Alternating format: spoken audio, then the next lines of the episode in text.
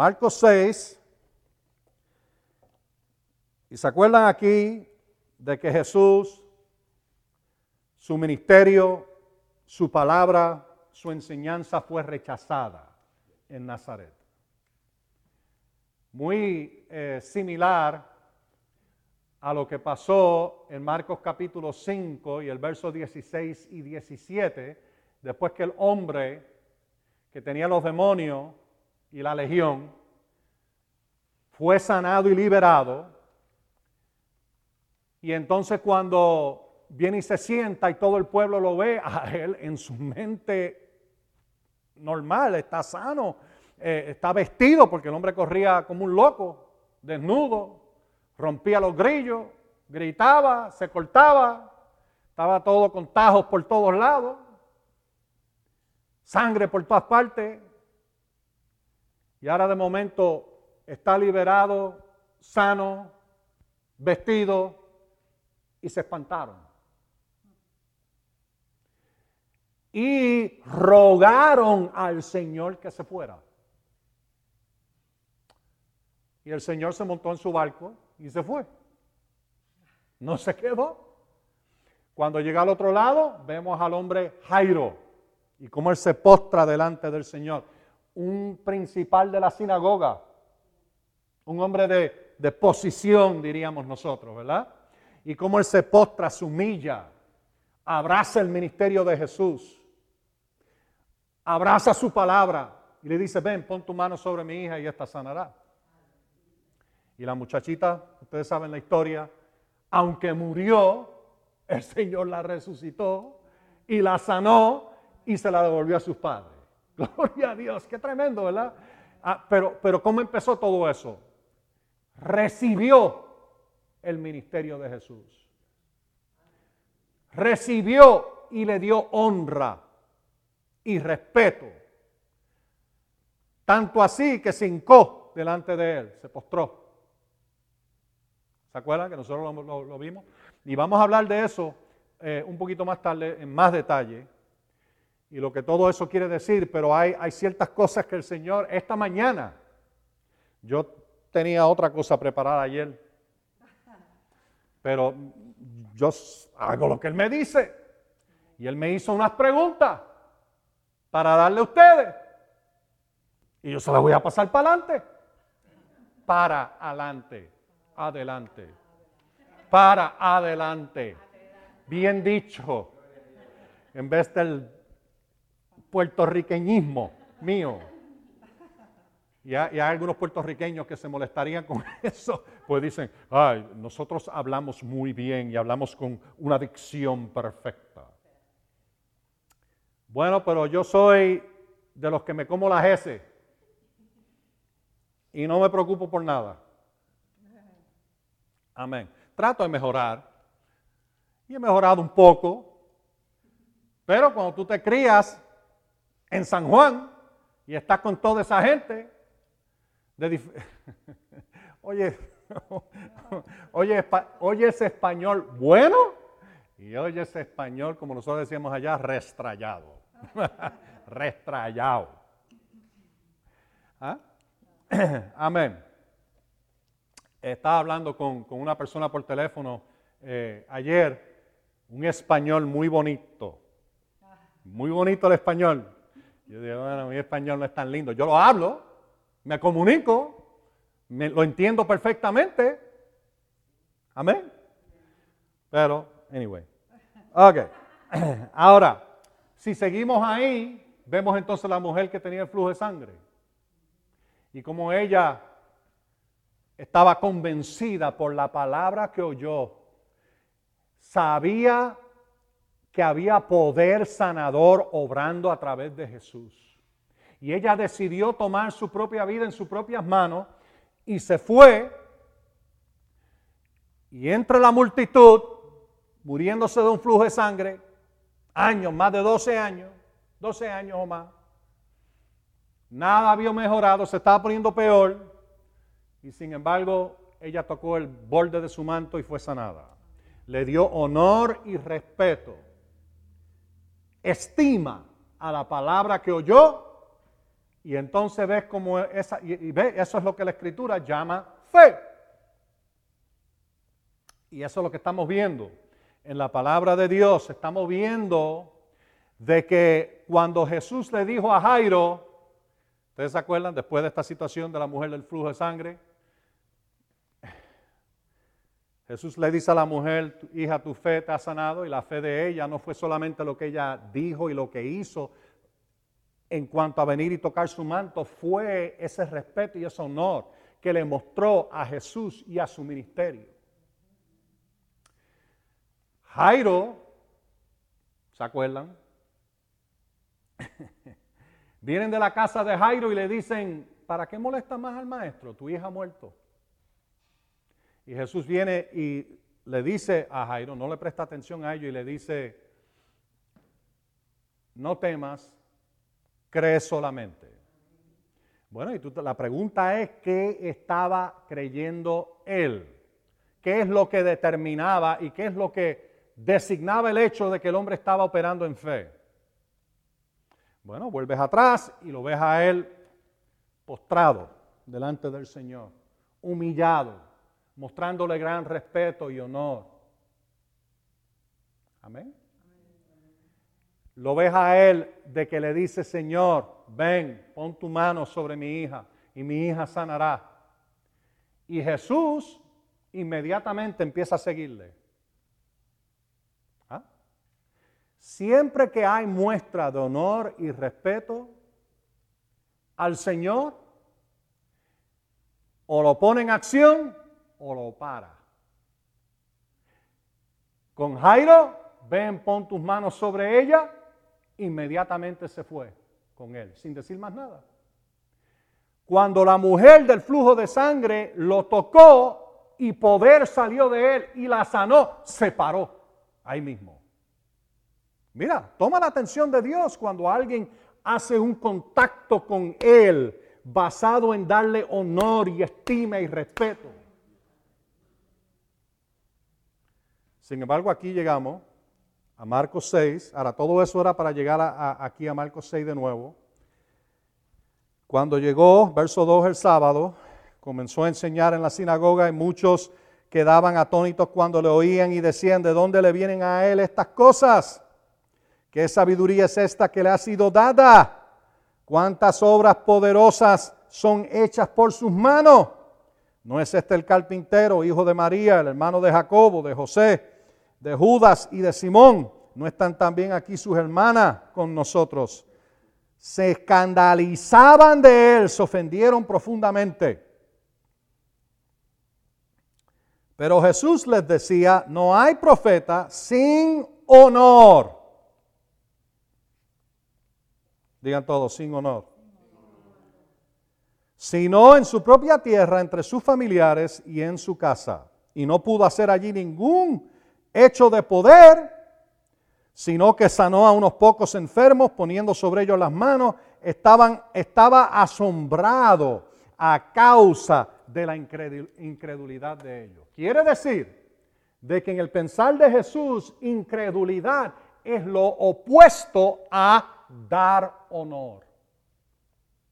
Y nosotros vimos, y esta palabra es bien importante porque eh, sin honor en el griego es la palabra atimos. Y atimos quiere decir deshonrar, sin honor, eh, sin respeto y tratar con menor estima y valor. Y ve, para ellos, pero ¿quién es este? Este no es, no es Jesús el carpintero.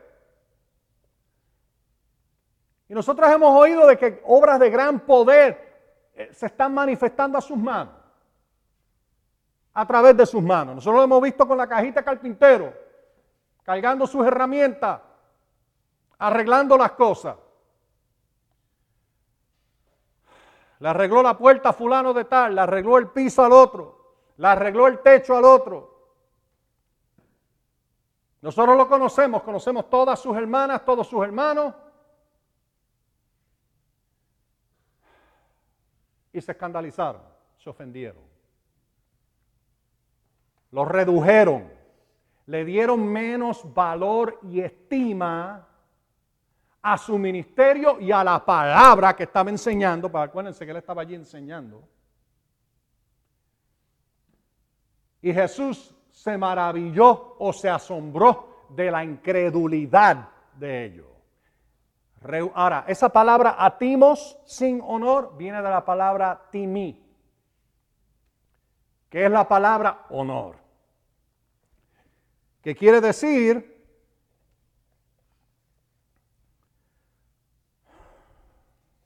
lo tengo aquí en algún lado, déjame ver. quiere decir por supuesto, dar honor, respeto, estima, valor, pero ¿estás listo para esto? Oye, oye, oye. Quiere decir reverencia. Quiere decir deferencia, no diferencia, deferencia. Y la palabra deferencia quiere decir respeto dado a alguien admirado. Estima que se debe a uno superior. Reconocimiento. Uno que se valora, se distingue. Y también puede ser uno ante quien uno se hinca. Por eso es que se postraban delante de él y le decían, Señor, Cuando ellos se postraban delante de él, especialmente alguien como, como el, líder de la sinagoga, en otra ocasión vemos a alguien como el centurión, o el, perdón, el centurión no, el, el, el leproso, vienen y se postran delante de él, y otros más, que podemos ver en el texto bíblico, en los evangelios, mostrando honor y respeto, siendo humilde delante de él, valoraban y estimaban a Jesús, su ministerio, la palabra de Dios. Ni una de esas personas se fueron sin recibir. Todos recibieron. ¿Me oyen?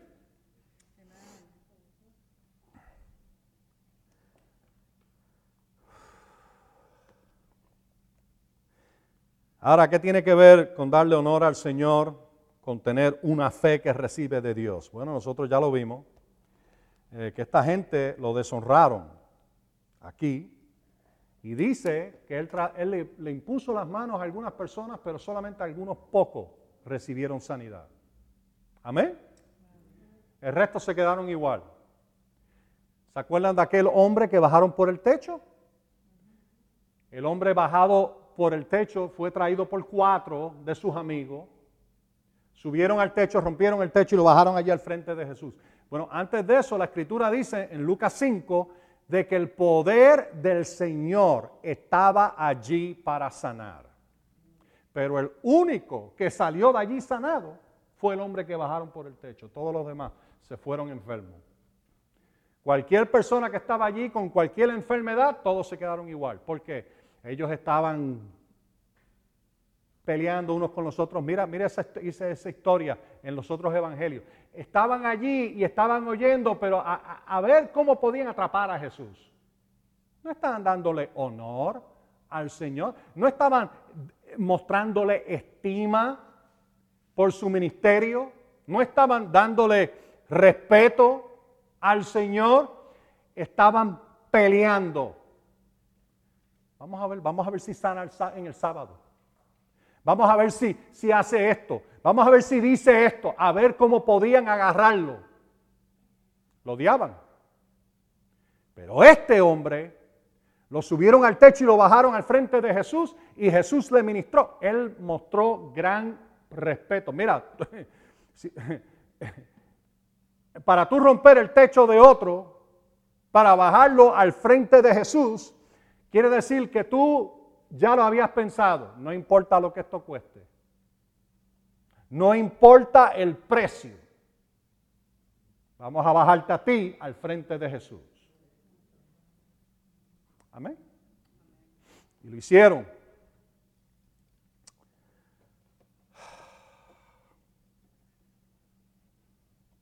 Primera Samuel, capítulo 2 y el verso 30.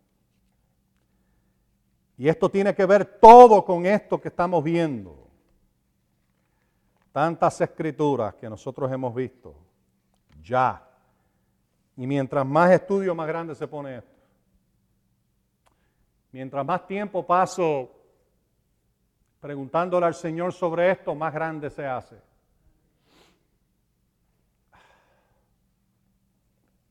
Primera Samuel capítulo 2, verso 30. La última parte del verso 30. Yo honraré a los que me honran, pero a los que me menosprecian quedarán, como dice el hebreo, bajo maldición. Tú estimas al Señor, Él te estima. Tú lo buscas a Él, lo halla. Tú te acercas a Él, Él se acerca a ti. Tú le muestras respeto, Él entonces en cambio muestra respeto a tu oración. Tú lo rechazas y entonces tu oración es inválida. No hace nada. Ahora yo te voy a mostrar eso un ratito aquí en la escritura. Porque hay personas que piensan de que, de que oh, el Señor oye todas las oraciones y, y todo eso, pero hay, escrituras claras que muestran, nosotros tenemos que mostrarle estima, honor y respeto. Mira, cómo tú tratas al Señor lo es todo. Cómo tú lo tratas.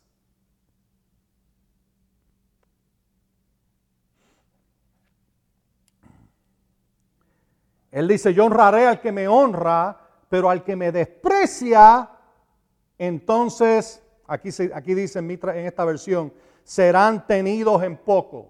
Pero literalmente el hebreo dice, quedarán bajo maldición. Bueno, eso es lo que vimos allí en Lucas 5.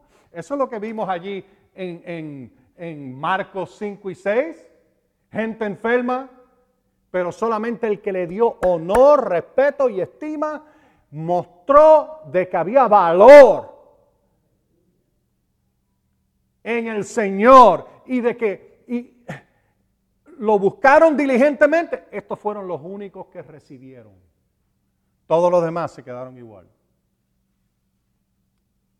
¿Me oyen?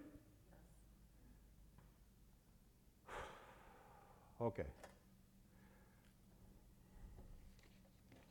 Si uno lo desprecia, y esa palabra desprecia, el que me desprecia, ahí en 1 Samuel, quiere decir lo desdeña, lo rechaza. Él dice que está bajo una maldición. Bueno, nosotros vimos a 1 Corintios 16, 22, que dice, si alguno no ama al Señor, quede bajo maldición. En otras palabras, anatema. Como dice, mi Biblia ni lo tradujo, sencillamente puso anatema, porque yo creo que todo el mundo en español sabe lo que quiere decir anatema. Anatema es maldición, banished, rechazado. ¿Me oyen? Así que amar al Señor es darle honor, respeto, ser humilde ante su presencia lo que todos estos mostraron que recibieron. Amén. Juan capítulo 14, verso 21 al 23. Jesús dijo, el que me ama, ese es el que cumple o, o el que obedece mis mandamientos, mi palabra. Y entonces él dice, el que no me ama, no cumple con mi palabra, no la obedece. Así de sencillo es. ¿Por qué? Porque el que obedece es el que le da honor. El que le obedece es el que le da estima y respeto. Es el que se humilla ante su presencia.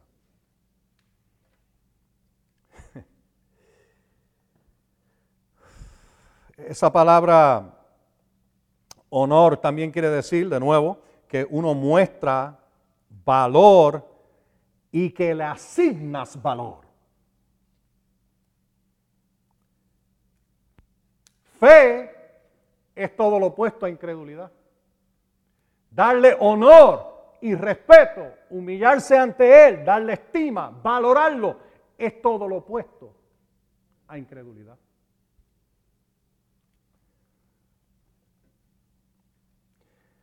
Y el Señor me empezó a hacer unas preguntas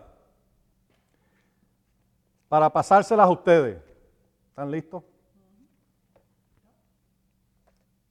Lo primero que él ve, y, y te digo, lo dijo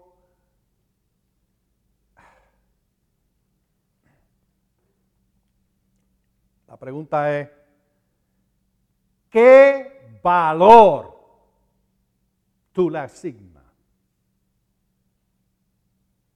al Señor y las cosas del Señor. ¿Qué valor tú le asignas? Déjame decirte de nuevo, deferencia es respeto dado a alguien admirado y estima que se le debe a uno superior, reconocimiento, uno que se valora, se distingue y aún uno ante quien uno se hinca. ¿Qué valor le asignas? al Señor? Esa es la primera pregunta que tienes que hacerle. Y tú dices, ah, bueno, yo le, tú sabes, yo le doy mucho valor, mucho valor, mucha estima. Mire el libro de Mateo capítulo 13. Y aquí empezamos con estas preguntas que el Señor me dio para sus oídos. Mateo 13, Mírate el verso 44. El reino de los cielos es semejante a un tesoro escondido en el campo, que un hombre descubrió y luego escondió, y con regocijo va, vende todo lo que tiene y compra aquel campo.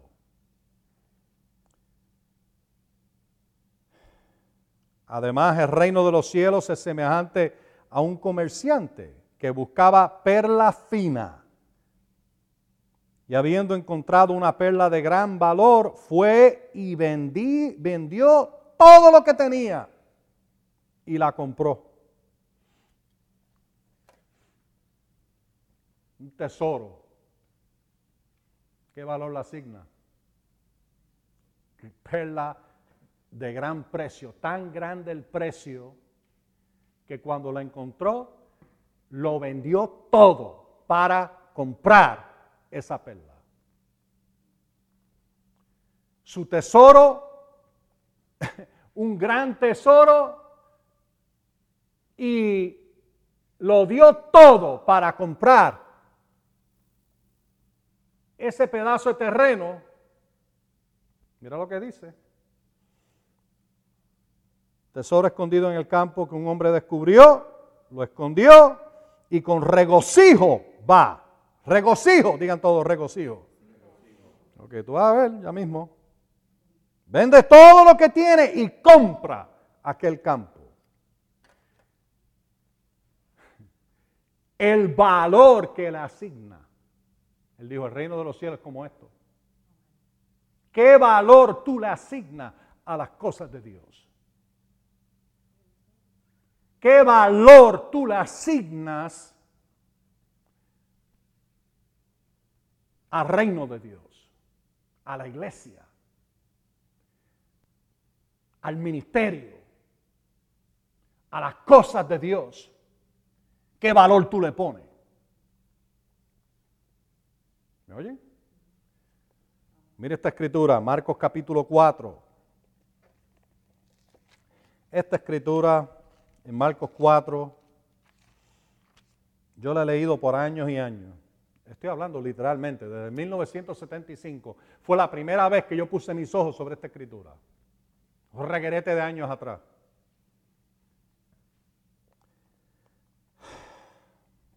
El Señor empezó. Ahora, aquí fue después del ministrar y enseñar la parábola del sembrador. Y él dice, el sembrador siembra la palabra. ¿Se acuerdan de esa historia?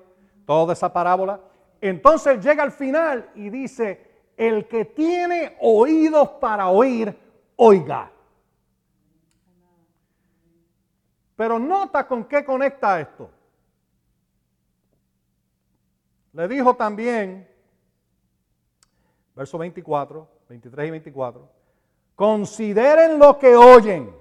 Digan todos, consideren lo que oyen. Ahora mira lo que dice, con la medida con que miden, ustedes serán medidos y les será añadido. Busca esto y vas a encontrar de que, eh, y aquí puedes ver, cuando tú entiendes lo que estamos hablando de honor, estima, valorar, ver algo como un gran tesoro, ver algo como la, la perla de gran precio, empiezas a entender el que tiene oído, oiga, no todo el mundo le da el valor y la estima a la palabra que oyen. Pero es cuando tú le das el valor y la estima apropiada, con esa medida la mides al, nivel del honor y respeto y estima y deferencia que tú muestres por las cosas de Dios, con esa misma medida va a ser medido a ti y va a ser más añadido. Ahora acuérdate de eso.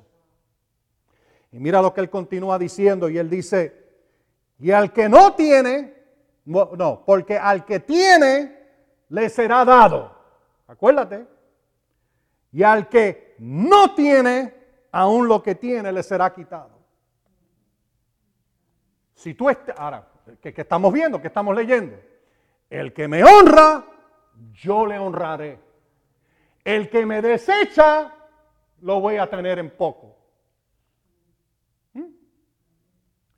La estima y el honor, el respeto y cuán humilde tú seas delante de su palabra y delante de las cosas de Dios, de esa misma manera va a ser medido a ti. Tú lo honras, Él te honra. Y más va a ser añadido, porque el que tiene va a tener más, pero el que no tienes, si tú no tienes respeto, honor, estima, valor, nada de eso por las cosas de Dios, pues entonces, ¿qué va a pasar? Lo que tienes, el chipito que tienes, te va a ser quitado. El que me desecha va a quedar bajo maldición. ¿No entienden? El que me ama ¿Ah? Ama al Señor Jesucristo y el que no lo ama, dice Pablo, quede bajo maldición. ¿Lo ven? Esto está tan claro. Wow, bien sencillo. Ahora, mira la segunda pregunta que él me dice. Que él me hace para ustedes y todos los que me oyen en podcasting y van a oír estos mensajes por todos lados. ¿Qué nivel de estima le das? ¿Qué nivel de estimas le da? Nosotros, sabes, hemos muchas veces citado Mateo 6:33. Buscad, acuérdate que él dijo, busca y hallará. Buscad primeramente el reino de Dios y su justicia, y todas estas cosas serán añadida. Buscad primeramente, oh si yo busco primeramente el reino de Dios. Vamos a ver, vamos a ver, vamos a mirar esto como dice la escritura y entonces tú me dices a mí si tú te puedes juzgar a ti mismo o si has visto a otro. pues no queremos señalarle el dedo a más nadie, no, el dedo se señala a uno. ¿Ah? cuando el Señor corrige y enseña, no es para que tú le apliques el mensaje a otro. Es para que tú te lo apliques a ti. ¿Ah? Y entonces puede venir la aplicación para otros. Pero primero, primero, primero, primero, es aplícatelo a ti. Amén. Ok.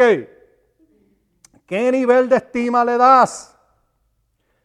Bueno, buscar primeramente, primeramente, primero, primero, digan todos primero, primero, primero, primero, primero. Primero quiere decir antes que tu familia. Primero quiere decir antes que tu trabajo.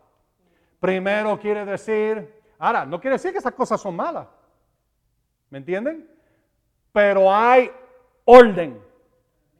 Hay algo divino impuesto.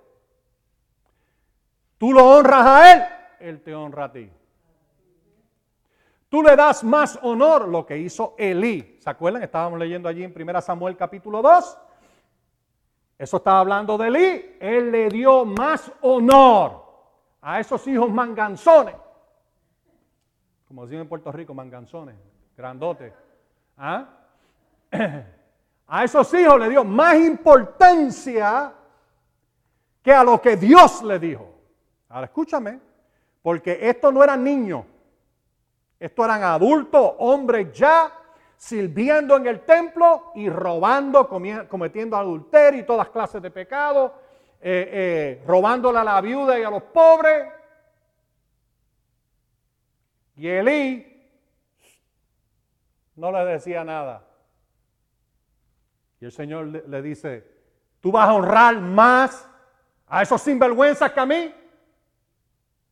Esa es traducción Dan Rodríguez, pero eso es lo que él quiso decir. ¿Vas a honrarlo más a ellos que a mí? Dijo el Señor. Pues eso no, no puede ser. Tú tienes que honrar primero al Señor. Y él dijo, el que me honra yo le honraré el que me desecha, yo lo desecho. Amén.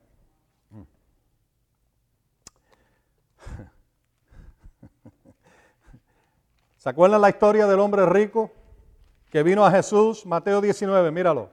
Mateo 19. Tantas ideas erróneas que se han predicado sobre esto, pero hay personas que dicen, bueno, tú sabes, las riquezas son malas. Sí, si las usas para el diablo son malas. Pero te voy a decir algo, si las usas para Dios y las cosas de Dios son buenas, puedes hacer más. Mientras más tienes, para más puedes dar, más puedes bendecir a otros, más puede ser una bendición para tu casa, tu familia, tu hogar. Oh sí, yo creo en la prosperidad. Oh, tú eres uno de esos predicadores de prosperidad. Sí, amén.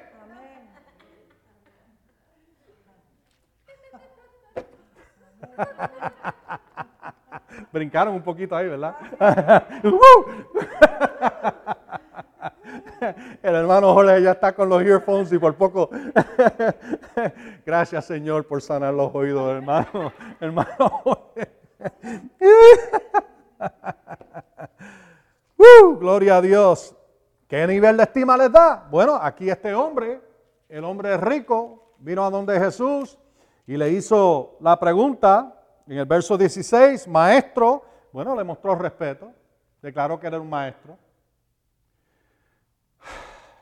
¿Qué cosa buena haré para tener la vida eterna? Y él le dijo, ¿por qué me preguntas acerca de lo bueno? Ya, ya inmediatamente él sabía, something's off. Algo está fuera de lugar aquí. Y, tienes que tener mucho cuidado con eso. Y esto es lo que el Señor estaba haciendo ahí. Ten cuidado con aquellos que vienen con grandes palabras y eh, eh, lisonjeros eh, que, vienen y, tratan de exaltar a uno y, oh, pero que si esto, que si lo otro, que tú esto y tú lo otro. Tienes que tener mucho cuidado con eso.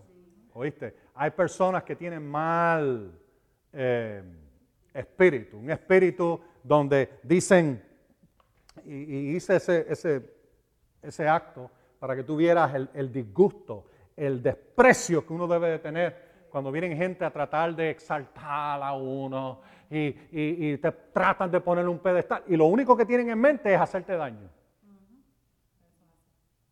Tienes que tener mucho cuidado con eso. Bueno, aquí yo no creo que este era el caso de este hombre.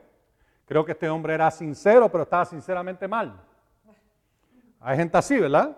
Son sinceros, pero están sinceramente mal. no están bien. Y en este caso, ya Jesús se dio cuenta de algo, algo fuera de lugar aquí. Pero si quieres entrar en la vida, verso 17, guarda los mandamientos, y ese es otro tema entero. Le dijo, ¿cuáles? Y empieza a darle los mandamientos morales.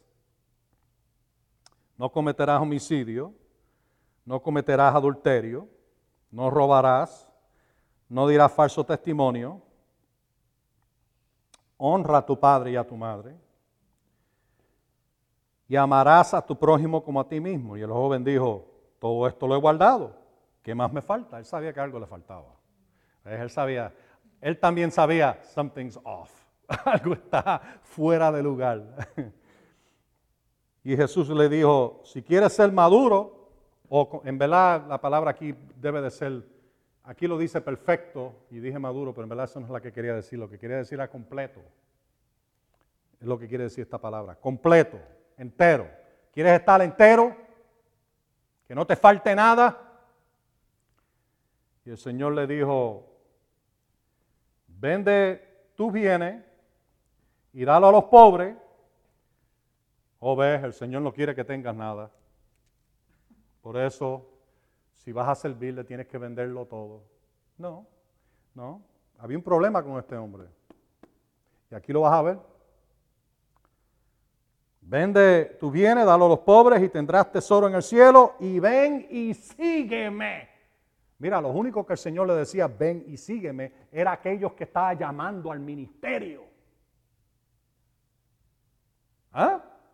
Mira, eh, no, ahora, Piensa un momentito. ¿No hubiera sido este el reemplazo perfecto para Judas Iscariote, que estaba robando? Este hombre obviamente sabía algo sobre finanzas. Era un joven rico, había aprendido unas cosas. ¿Ah? Y aquí el Señor lo está llamando al ministerio. Ven, sígueme. Y ahora mira la reacción de él. Pero cuando el joven oyó la palabra, se fue triste porque tenía muchas posesiones. Él le asignó más honor, valor y estima. Y le dio más respeto a sus posesiones al llamado del Señor y a su palabra. Le mostró más dignidad a sus posesiones que al Señor Jesús. Y por eso él se fue y entonces Jesús dice, qué difícil es para un rico entrar en el reino de Dios, en el reino de los cielos. ¿Por qué? Porque le dan tanta dignidad y tanto honor y tanto respeto a lo que poseen que no quieren soltarlo, ese respeto, ese honor, esa dignidad.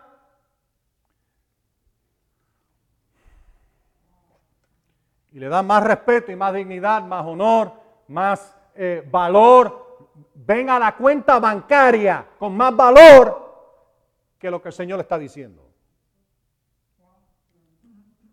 ¿Tú crees que el Señor lo hubiera dejado a él sin nada?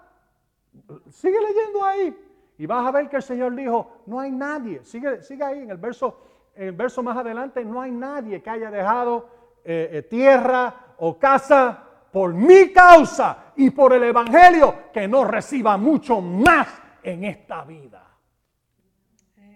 Y en el mundo venidero, vida eterna. Compara Mateo 19 con Marcos, la historia en Marcos capítulo 10 creo que es.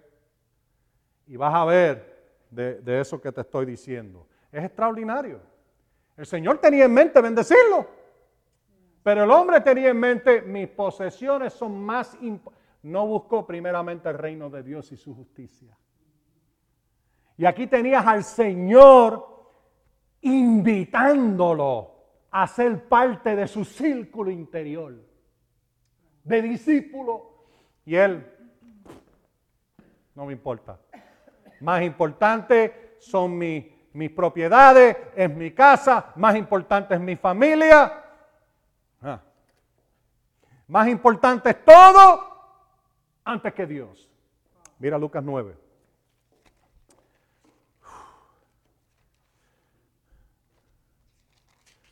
Lucas 9. Es 9, déjame ver, Señor.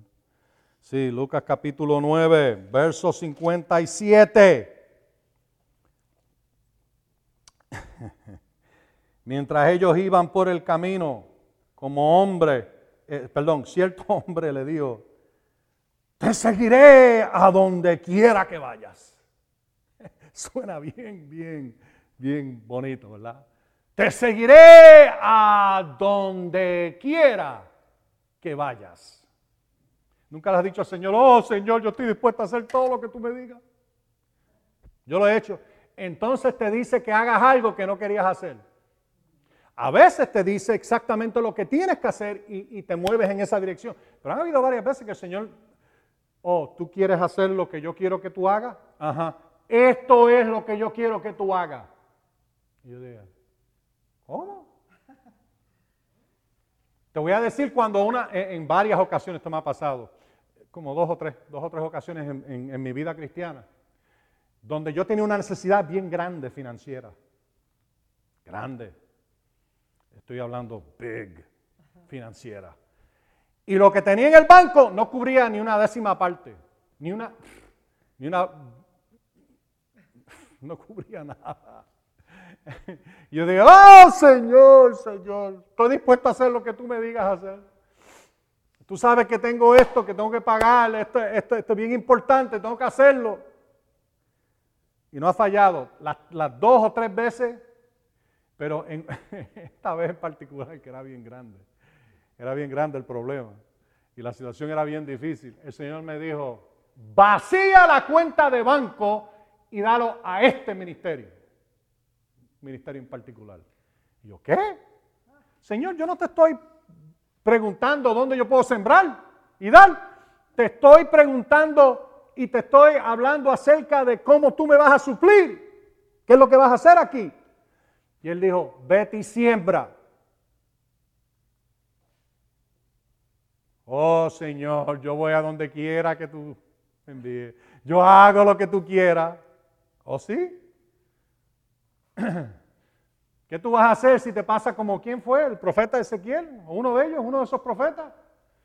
Que el Señor le habló y le dijo, acuéstate sobre tu lado. Y se quedó así por seis meses. O qué sé yo ni cuánto tiempo. Fue un tiempo bien largo. Porque el Señor le mandó hacerlo. Y ahora mírate el otro lado. Hay veces que el Señor te manda hacer cosas extrañas a otro. No siempre, pero hay veces que sí. Pero prepárate para el resultado, porque viene, porque viene. Amén.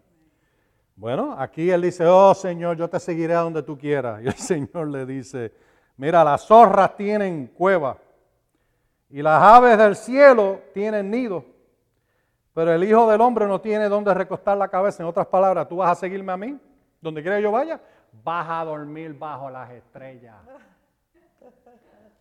Porque no hay Holiday Inn ni Marriott. No existían aquellos días. ¿Ah?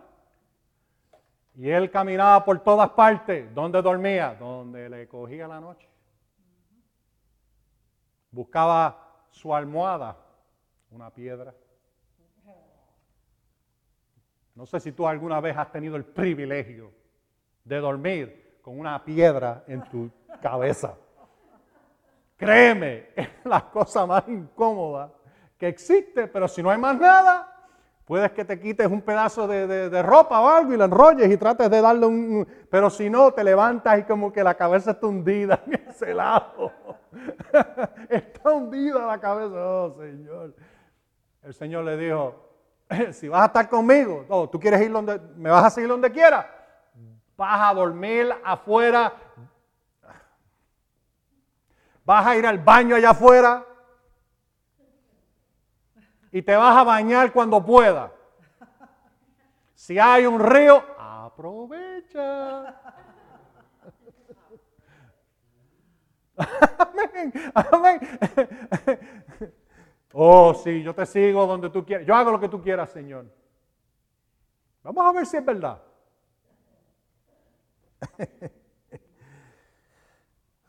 Jesús le dijo, ya tú sabes lo que le dijo. Verso 59.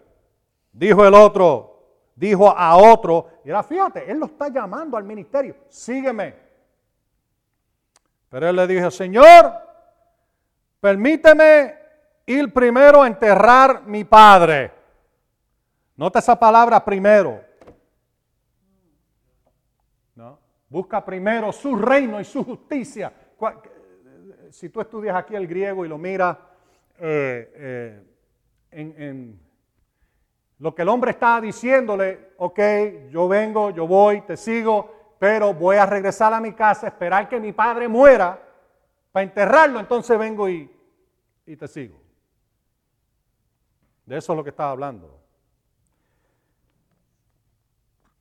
Y Jesús le dijo, que suena bien duro a nuestros oídos, deja que los muertos entierren a sus muertos. Porque obviamente este Señor no está sirviendo a Dios. Pero tú ve y anuncia el reino de Dios. ¿Qué le dijo Jesús? Buscar primeramente mi reino y su justicia y todas estas otras cosas serán añadidas. Amén. Entonces también le dijo a otro, le dijo otro al Señor, te seguiré, Señor. Ahora, mira, pero primero, permite que me despida de los que están en mi casa. Y Jesús dijo, ninguno que ha puesto su mano en el arado y sigue mirando atrás es apto para el reino de Dios. Y el Señor esta mañana cuando yo leí eso, esto fue lo que vino a mi espíritu bien fuerte. Él dijo, acuérdate de la mujer de Lot.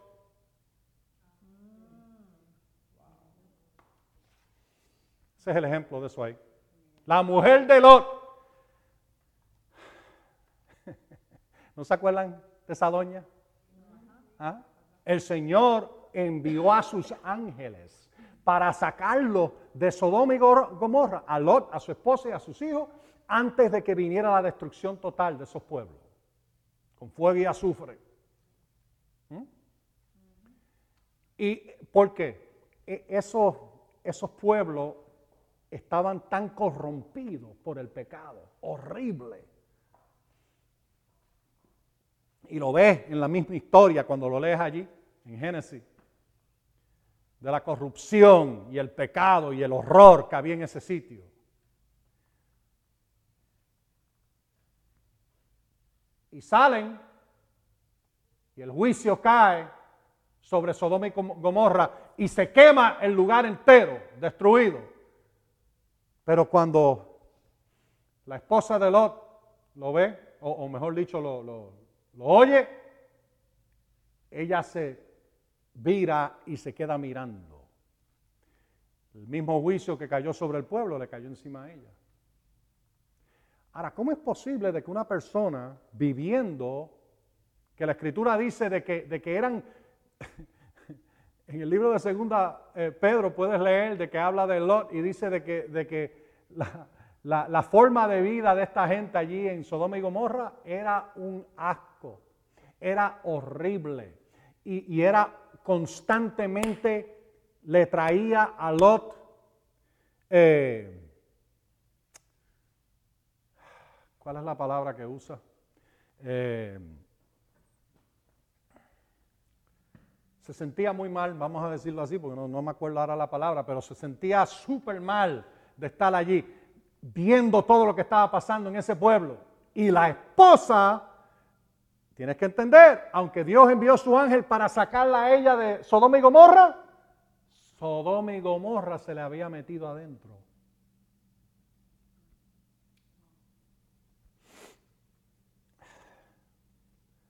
Mirando atrás, no es apto para el reino de Dios. ¿Qué nivel de estima le das? Mírate esto en el libro de Proverbios capítulo 4. Oh Señor. Proverbios capítulo 4. ¿Qué nivel de estima tienes por el Señor y las cosas del Señor? Ya nosotros vimos esa escritura de que dice, es como un tesoro que estaba en el campo, escondido. El hombre lo encuentra, lo esconde de nuevo y compra el campo. Vende todo, compra el campo. Lo más importante para él era ese tesoro. Lo más importante para el comerciante era esa perla de gran precio. Más importante. Así es el reino de Dios. Proverbios capítulo 4, verso 4, el que, el que me enseñaba y me decía, él me enseñaba y me decía, retenga tu corazón mis palabras, guarda mis mandamientos y vivirás. Adquiere sabiduría, adquiere entendimiento, no, no te olvides, ni te apartes de los dichos de mi boca, no la abandones y ella te guardará ámala y te preservará. Sabiduría ante todo, adquiere sabiduría y antes que toda posesión adquiere entendimiento. Está hablando del entendimiento, la sabiduría de Dios y dice, apréciala y ella te levantará. Y cuando la hayas abrazado, te honrará. Y hay una escritura en el libro de, de Primera Corintios que dice que Jesucristo es sabiduría para nosotros. Tienes que abrazarlo. Tienes que apreciarlo. Tienes que adquirirlo y antes que toda posesión, ve lo que faltó con aquel hombre rico sus posesiones lo tenían poseído. lo tenían poseído. En vez de admirar, reconocer, honrar al Señor y su llamado, su ministerio. ¿Están todos aquí? Ahora, mira lo que sucede cuando no lo hace. El verso, ay Padre, aquí podemos leer tantas cosas.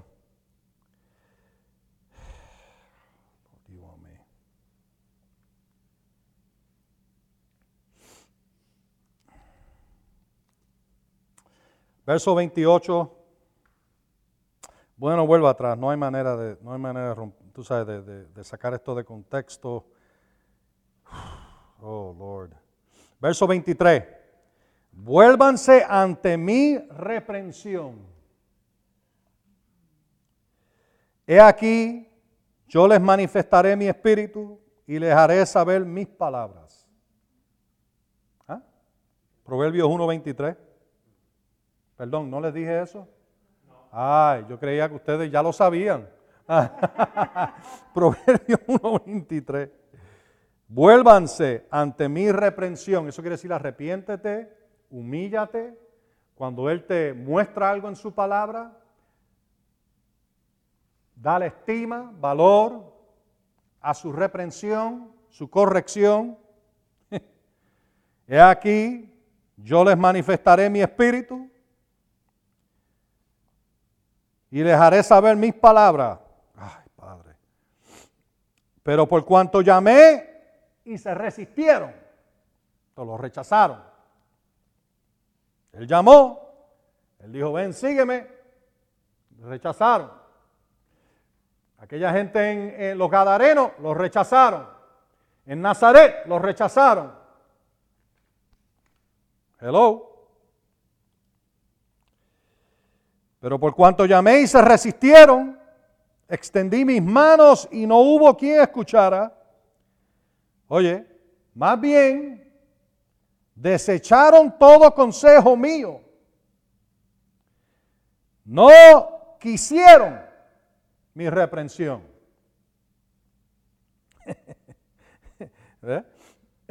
Hay personas que, el Señor le da su consejo, lo oyen por medio de la palabra, por medio del pastor, el ministro, eh, el evangelista, el quien sea. Puede que lo oigan por radio, lo oigan por televisión, pero oyen la reprensión del Señor por medio de la, corrección y la desechan. El consejo de Dios, que siempre va a estar en línea con su palabra. No hay tal cosa como el consejo de Dios en línea con otra cosa.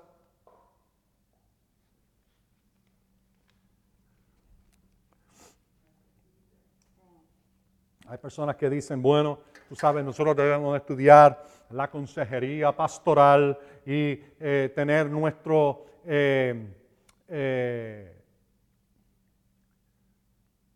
nuestro diploma de psicología o psiquiatría y los estudios de, basados en John, ¿cómo es que? John y el otro Freud, fraud. No todo lo que dijo era malo, pero la gran mayoría está totalmente fuera de línea con la escritura. ¿Tú quieres la mejor consejería que hay en el planeta? ¿Ah? Aquí está. Se llama la Biblia. Mejor consejería del planeta. No es Freud, no es John, no es ninguna de esas cosas, está en la escritura. El problema es que personas no se meten ahí en la escritura. Y muchas veces tienen que ir a Freud y a John. No se meten en la palabra. No buscan la dirección del Señor y entonces lo que ven no necesariamente quieren hacerlo tampoco. Porque no es el que oye, es el que obedece que va a ser bendecido en sus obras. Así te dice el libro de Santiago, capítulo 1. Es el hacedor de la palabra, el que no es engañado. Amén. Ok. Y tengo que decir eso porque es que, eh, oh hermano, estás despreciando toda esta consejería pastoral. Sí, la estoy despreciando, échala en el zafacón. Si tú vienes a mí para consejería, ¿eh? va a ser basado en la escritura. Y voy a sentarme ahí, te voy a decir lo que el Espíritu de Dios, porque Él sabe exactamente lo que tú necesitas. ¿Ah? Oh, hermano, Dios te conoce a ti mejor que tú te conoces a ti mismo. Y por medio de su palabra y su espíritu, Él te puede enseñar exactamente lo que tú tienes que hacer. Mira, el conocimiento del hombre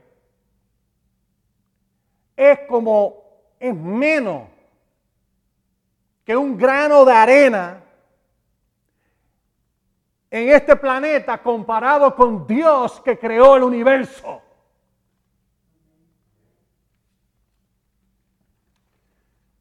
Y yo no sé si tú lo sabías o no, pero Dios mm, puso este universo dentro de su eternidad. Hay escrituras que yo te puedo mostrar. El libro de Isaías. Él en realidad enmarcó o sacó el área que iba a cubrir el universo. Y ahora mismo los científicos miran por todos estos telescopios, hasta los que están hasta, hasta alrededor del planeta, y esto no tiene fin. Y siguen viendo más atrás y más atrás y más allá y más allá. Y dicen, esto parece eterno. No, no, no, no, no. Esto es finito. Esto es materia. Dios es el eterno. Dios es el que no tiene principio ni fin. ¿Cómo tú vas a comparar tu conocimiento con Dios? Por eso es que es ridículo. No pasar tiempo con Él. Cuando tienes un problema, nadie sabe más que Él. Puede que el Señor use a alguien para dar su consejo a través de ello a ti, pero el más que sabe es Dios. Así tienes que tener, esa es la estima que tienes que tenerle.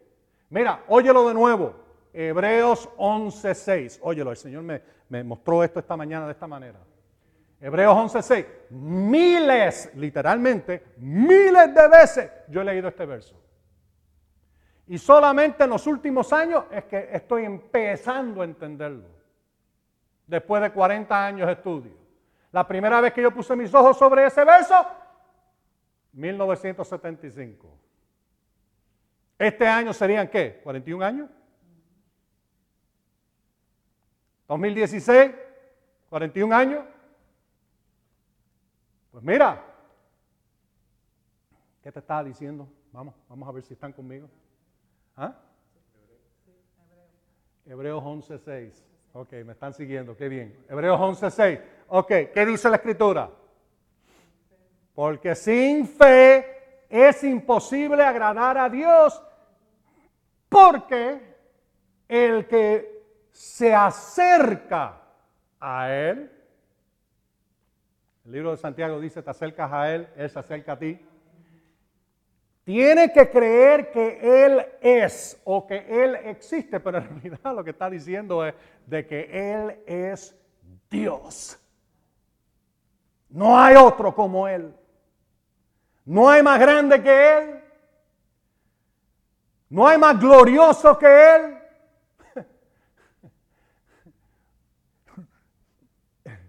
Y Él es el que tiene la solución de todo sabe todo.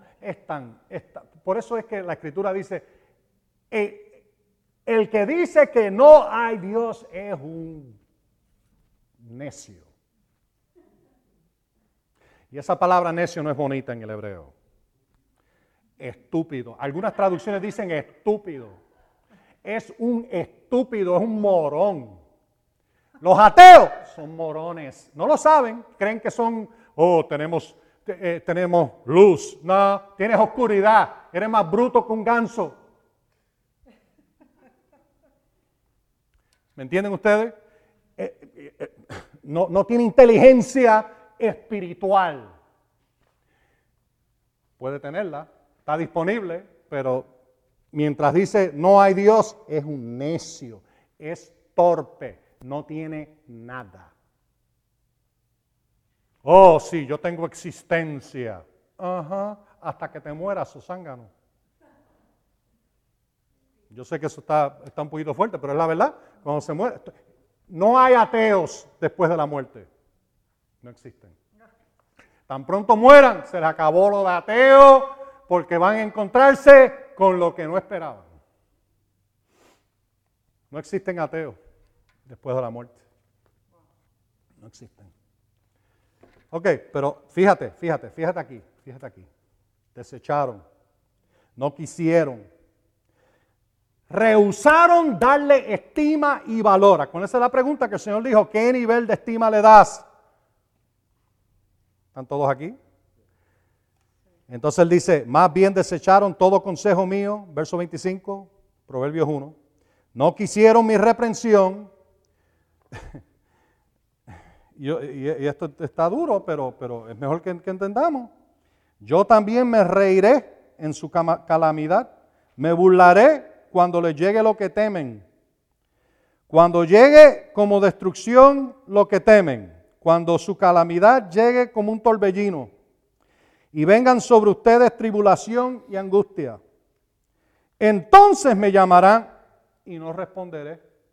Uh, uh ¿Por qué? Estaban, estaban resistiendo la palabra, estaban rechazándolo, estaban deshonrándolo, estaban desestimándolo, estaban diciendo, eso no es lo que nosotros queremos. No quisieron, no lo valoraron, no le dieron primer lugar. Y él dice, van a orar, pero yo no lo voy a oír. No voy a responder. Está triste eso. Dice, entonces me llamarán y no responderé. Me buscarán con diligencia y no me hallarán. Ese es el momento. Tú te encuentras en una situación como esa. Mira, tírate al piso y arrepiéntete. Dios mío, arrepiéntete. Arrepiéntete y dice, Señor, Señor. En algún momento aquí tú has dicho algo y yo no te escuché. Señor, acuérdamelo, muéstramelo. Estoy dispuesto a obedecerte en lo que sea. Y es mejor que lo, you mean it. Está, serio con eso. No seas como aquel que dijo, oh, donde quiera que tú vaya, yo, yo te seguiré. Y entonces, hasta que oyó de que iba a tener que dormir con las estrellas, hasta que oyó que iba a tener que ir al baño allá a hacer un boquete en el, en el desierto y tener cuidado con los escorpiones.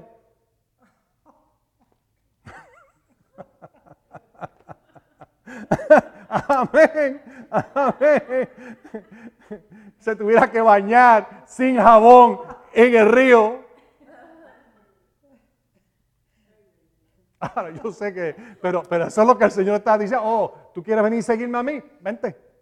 Vamos a ver si es verdad.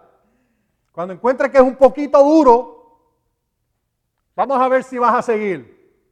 Ah, vas a ir gritando a donde mamá, es lo que vas a hacer. Mamas boy, vuelva a tu casa. Amén. Fíjate, me llamarán, no responderé, me buscarán con diligencia y no, no me hallarán por cuanto aborrecieron el conocimiento y no escogieron el temor del Señor. De todas estas cosas, tú no puedes separar a fe del temor del Señor.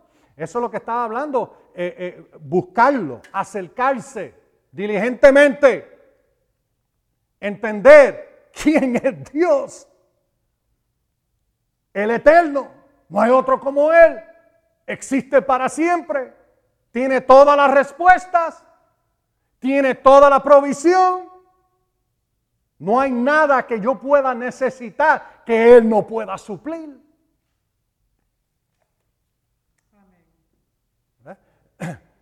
Eso es fe. Gloria a Dios, eso es fe. Y aquí estás viendo, no quisieron mi consejo, verso 30. Menospreciaron toda reprensión mía. ¿Ven eso? No quisieron, menospreciaron, no lo estimaron, no lo adoraron, no, no eh, buscaron de Él, lo rechazaron.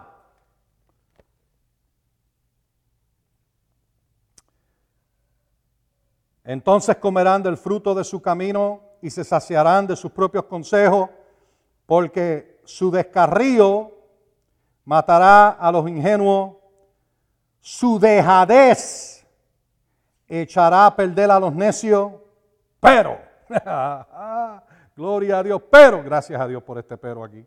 Pero, digan todos, pero, pero, el que me escucha, y esto no quiere decir nada más que tú te paraste ahí a, ver lo que le iba a decir, no, no, no, no. Escucha, oye en el texto bíblico siempre está conectado con obediencia y con darle honor a esa palabra que oíste. ¿Me oyen? Y eso es lo que quiere decir aquí. Quiere decir, escucha, oye, obedece darle honor, estima, respeto. Oye con obediencia. Habitará confiadamente. Y estará tranquilo sin temor del mal. Gloria a Dios. Amén. Oh.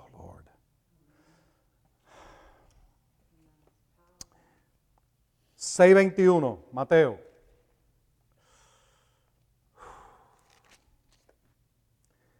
Ahora empiezas a entender versos como este. Oye este.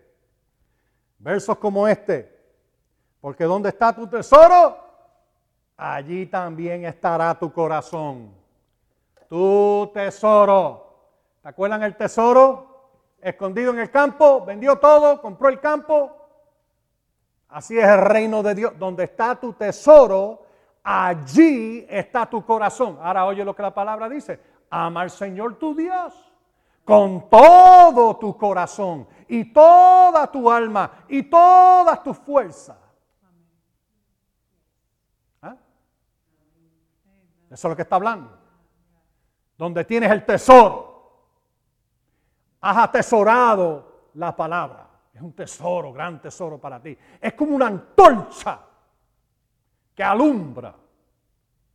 Pedro dijo en 2 Pedro capítulo 1, verso 19, que tengas estas cosas de Dios y su palabra como una antorcha que alumbra en el camino.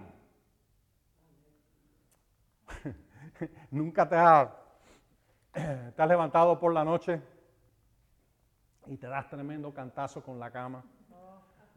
Yo me he quedado allí en, casa de, Lani y de, Neisa, y allí la cama que ellos tienen tiene fama.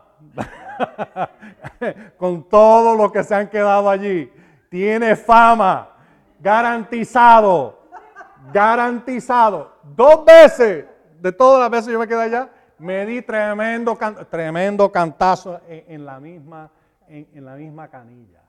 Oh, man. ¡Woo! La primera vez estaba, estaba adorando al Señor y alabando al Señor y caminando en el cuarto y no estaba prestando atención, estaba caminando y ¡BAM! En el momento no sentí nada. Fue como a las dos horas. Y dije, ¿qué pasa con mi pie? Entonces yo miro, mi pie, tremendo moretón y, y, donde me había desgarrado hasta la piel. ¿Ah? Si vas a hacer eso, prende la luz. Prende la luz. Amén. Prende la luz. Y, entonces, pues tú sabes, en mi casa, yo conozco bien mi casa, conozco todas las áreas donde está, pero como tenemos niños pequeños, puede que algo se quede afuera en el piso.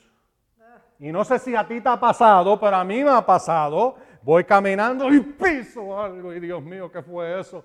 No tenía mi luz prendida. Entonces al lado de mi cama tengo un flashlight. la antorcha para ver por dónde voy, para no pisar lo que no quiero pisar y mantener mis dedos enteros, los deditos de mis pies. ¿Ah? Amén. Presta la atención a la palabra de Dios, segunda Pedro 1.19, como antorcha que alumbra tu camino. Oh, qué bendición tener una antorcha cuando estás en, el mismo medio de un, eh, eh, de un forest. ¿Cómo se dice forest? De un bosque. Estás en el mismo medio de un bosque y está tan oscuro por la noche que era como el fondo de un barril al revés. Tú sabes, oscuro, oscuro. La boca de un león, oh, de un lobo, oscura. Y, no ves nada, no ves ni los árboles casi, tan oscuro que está. Pero vas y prendes las antorchas y sabes exactamente por dónde vas. ¿Ah? Tienes que tener esa clase de deseo y de estima en esos momentos. Esa antorcha lo es todo. ¿Ah? Y si se empieza a apagar la antorcha, de momento tiene una importancia máxima.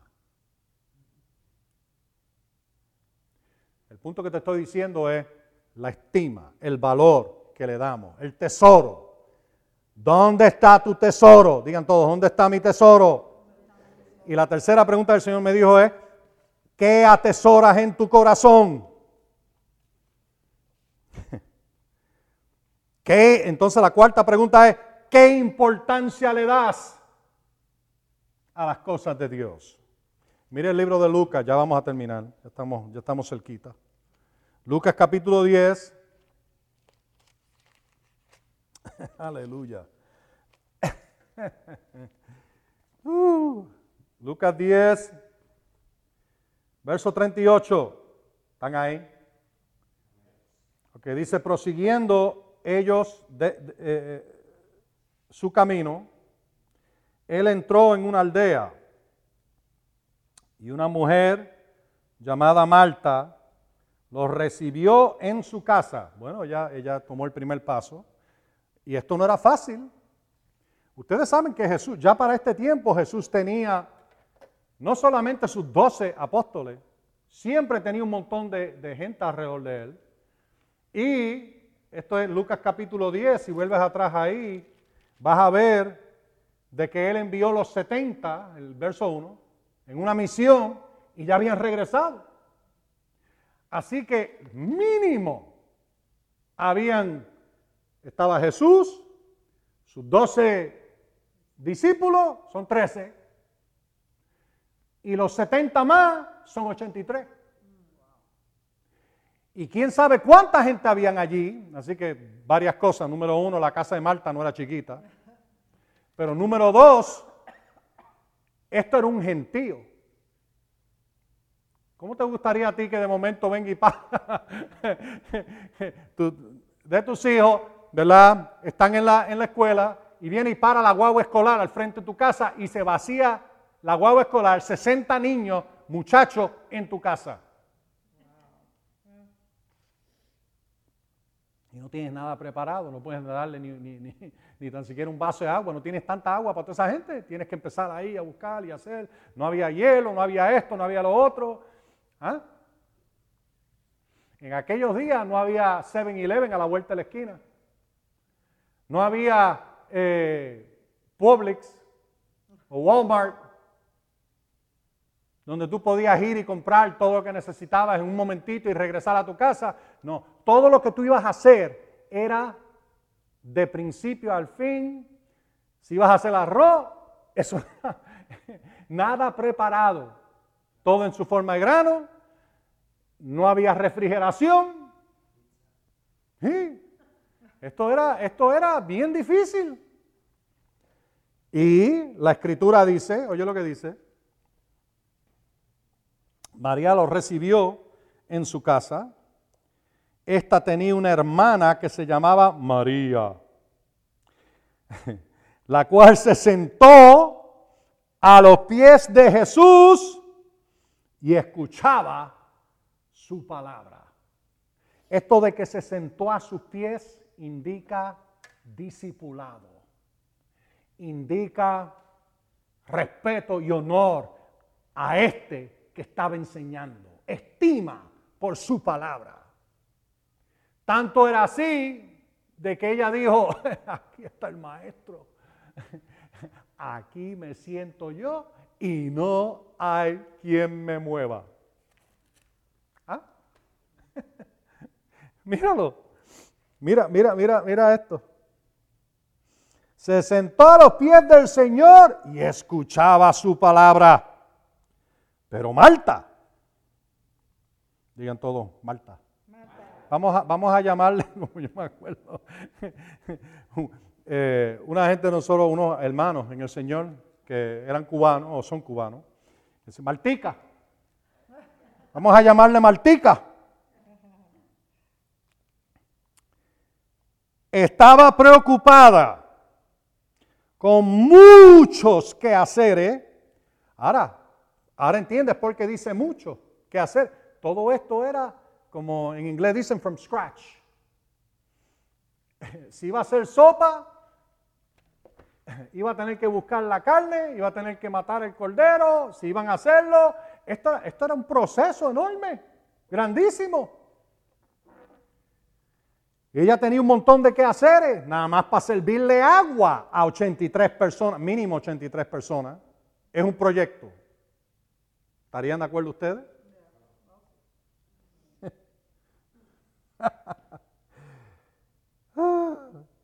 preocupada con muchos quehaceres y acercándose. Pero ahora noten, se acercó con lo incorrecto. Señor, ¿no te importa que mi hermana me haya dejado servir sola? Dile pues que me ayude. Bueno, eso suena, ¿verdad? Como una petición razonable. Pero respondiendo el Señor le dijo, Marta, Marta, te afanas y te preocupas por muchas cosas, pero una sola cosa es necesaria. Digan todos, una sola cosa es necesaria. Y María ha escogido la buena parte, la cual no le será quitada. ¿Se acuerdan el libro de Marcos? ¿Ah? Con la medida con que mides te será medida.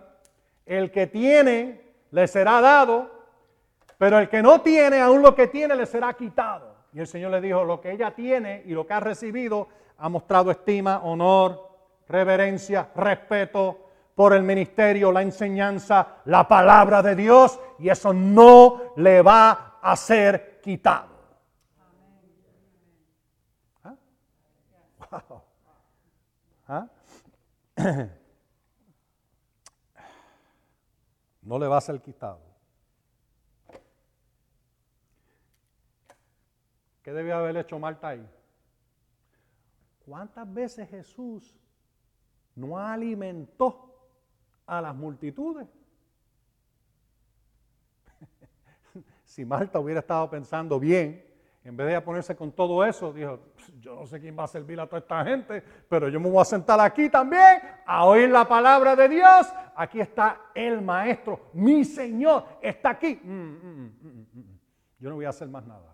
Señor, si quieren comer, llámate a Kentucky.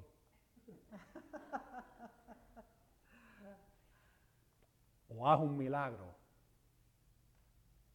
Y alimenta a toda esta gente porque esta que está aquí, ya que la palabra es lo único que es necesario, ya que dar honor y respeto y ponerte en primer lugar a ti es lo necesario, aquí voy a estar. ¿Tú no crees que el Señor se hubiera gozado con eso? Tráeme, ese, eh, eh, tráeme esa loncherita. Tráeme esa loncherita Kentucky. Tráela para acá, tráela para acá. Chachi, salían, imagínate, hubieran salido pollo como loco de allí. ah, alitas y murlo, y ya le está dando hambre, yo lo sé. Alita y murlo y cuántas cosas habían, hubieran, y, hubieran salido allí con papas fritas y todo. uh, gloria a Dios. Pueden decir amén. María le dio más valor, estima, importancia, honor respeto, reverencia al ministerio y a la palabra que escuchaba. Y esto fue lo último que el Señor me, dijo, que le, la última pregunta. ¿Le das honor a lo que Él te dice y lo que Él te dijo? Pregunta. ¿Le das honor a lo que Él te dice y a lo que Él te dijo? Óyete esto. ¿Por qué obedecerle? ¿Por qué? ¿Ah? Porque este, este es Dios, este, este es el Señor de gloria. Este es mi Padre celestial y no hay otro como Él. Yo no lo obedezco porque quiero algo de Él. Yo lo obedezco porque yo lo amo. y yo busco cómo agradarlo. Lo busco, me acerco a Él. porque lo obedezco? Obediencia tiene sus beneficios. ¿Ah? Pero yo le obedezco a Él no por causa del beneficio, sino por causa de quién es Él. Aleluya. Dios. No hay otro como tú, Señor. Aleluya, digan todos, no hay otro como tú, Señor. Aleluya, no hay otro como tú, Señor. Mm. Esa es la razón por obedecerle. No hay otro como tú, Señor. No hay otro